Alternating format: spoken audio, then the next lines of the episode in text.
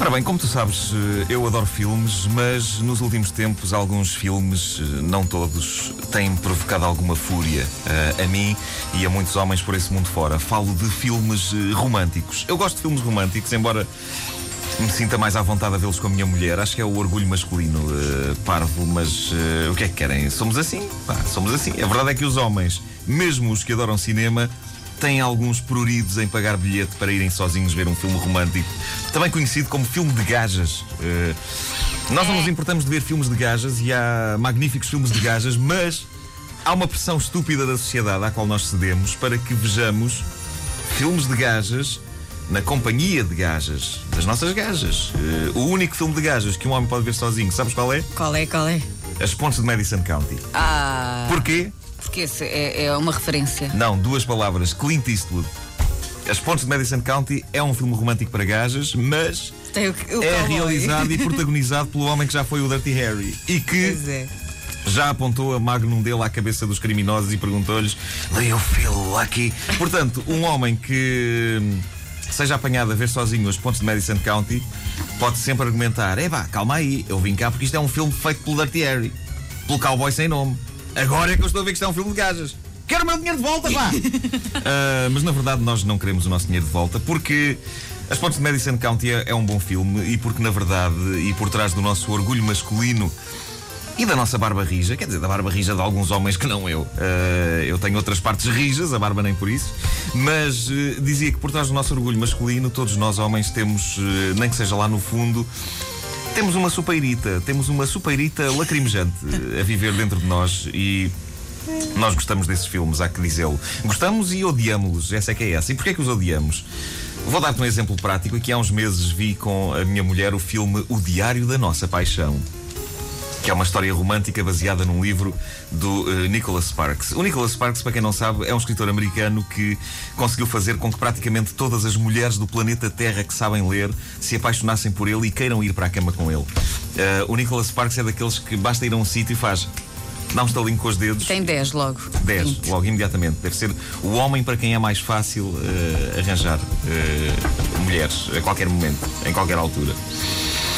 Ora bem, eh, ele era delegado de informação médica e nas horas vagas, como quem não quer a coisa, começou a escrever livros eh, ultra românticos. Eu vi uma sessão de autógrafos deste indivíduo e. eh, epá, não há um homem na fila. A fila é enorme, dá curvas e mais curvas, mas não há um homem na fila. Nem sequer um homem homossexual. O Nicholas Sparks conseguiu falar ao coração das mulheres da mesma maneira que eu consegui falar ao coração de pessoas alucinadas com os meus livros. Embora não fosse essa a minha intenção. A verdade é que o meu livro, O Homem que Mordeu o Cão, era suposto ser uma coisa romântica, eh, que faria, pensava eu, que mulheres e mulheres se juntassem nas minhas sessões de autógrafos e se esgatanhassem para chegar ao pé de mim. Eh, não sei como é que isto aconteceu, mas alguém achou que aquilo era um livro para rir e por isso falhei rotundamente a minha tentativa de me tornar no Nicholas Sparks eh, português. Seja como for. Portanto, eu e a minha mulher Vimos o DVD do filme eh, O Diário da Nossa Paixão e, há que dizê-lo, eh, o raio do filme é bonito. Eu sei que isto é uma coisa um bocado gay de se dizer, mas eh,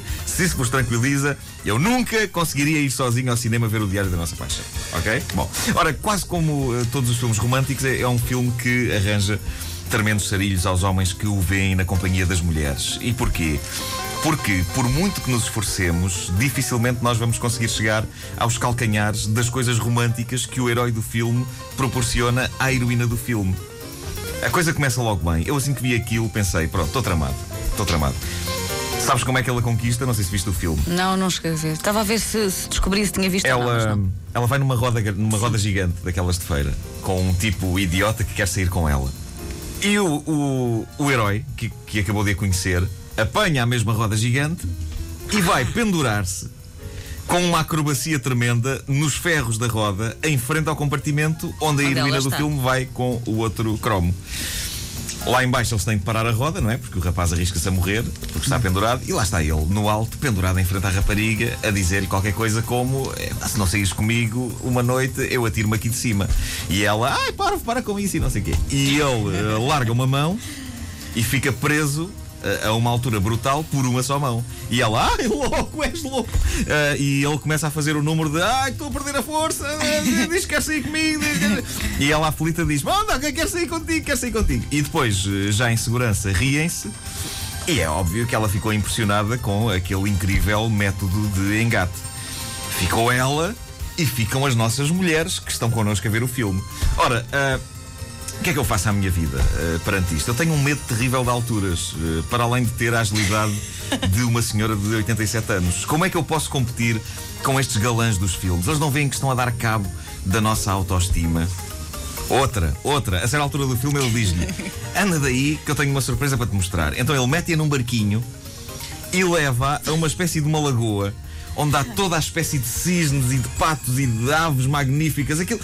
Aquilo é um cenário de conto de fadas e de, nem, nem imaginas a maravilha de cenário que aquilo é. Eu acho que eles até. Eles, eles acrescentaram aves no, em computador, de certeza. Uh, e isso é impossível de se fazer na, na, vida real. Acrescentar aves em computador, seja onde for. Uh, ora, para eu levar a minha mulher numa viagem de barco num sítio com patos, para onde é que eu vou? Para o Campo Grande? Querida, vamos embora. Tem, tenho uma surpresa para ti. Olha aqui o barquito. Põe, põe, este, põe esta venda nos olhos. Põe esta venda nos olhos e deixa-me saltar para o volante do carro. Bom, a coisa aqui que é logo por terra. Eu gostava muito de levar a minha mulher com uma venda nos olhos a sítios surpreendentes e românticos, mas não tendo eu carta de condução, as nossas deslocações a dois têm que ficar por conta dela, porque ela é que tem a carta. Uh, ora bem, eu posso sempre pôr-lhe a venda nos olhos e ela conduz assim mesmo. Vou-lhe dizendo: o sinal vermelho, para, uh, uh, é cruzamento, acelera agora, trava, vira à direita, vira à esquerda. Mas não sei porque não me parece uma coisa segura por aí além. Mas mesmo que eu tivesse carta e conduzisse e ela fosse com a venda nos olhos, depois como é que era? Uh, jeitosa, podes tirar a venda. E ela tira a venda. Ah, mas isto é o Campo Grande. que surpresa romântica, não é amor? Uh, cuidado para não pisar nessa bosta de cão. Uh, eu falo para todos os homens que me ouvem. Uh, com certeza que já todos foram ver filmes românticos com as vossas namoradas ou mulheres. Uh, como, pergunto eu, como é possível competir-se com os tipos que estão no ecrã? E depois há sempre aquele momento quando as luzes da sala de cinema se acendem depois do filme e elas ainda estão a limpar as lágrimas e a sorrir de felicidade quando o filme acaba bem, ou então estão tristes porque a história de amor acabou mal. Em ambos os casos elas não dizem nada e nós também não. E porquê? Porque o raio do filme espetou-nos com um sentimento de culpa apesar de toneladas em cima dos ombros. Uh, saímos do cinema com elas em direção ao parque de estacionamento sem conseguir dizer nada, a olhar em redor em busca de qualquer coisa que nos permita ser românticos como os tipos dos filmes, mas à nossa volta só há lojas parvas de centro comercial, ou então há os pilares e as paredes cinzentas do parque de estacionamento e nós ficamos a pensar: o que raio podemos nós fazer agora para ser como o tipo do filme? E, olhamos para uns tipos com mau aspecto que vêm na nossa direção, na esperança que eles nos tentem assaltar, para que nós lhes possamos bater e impressionar a nossa mulher.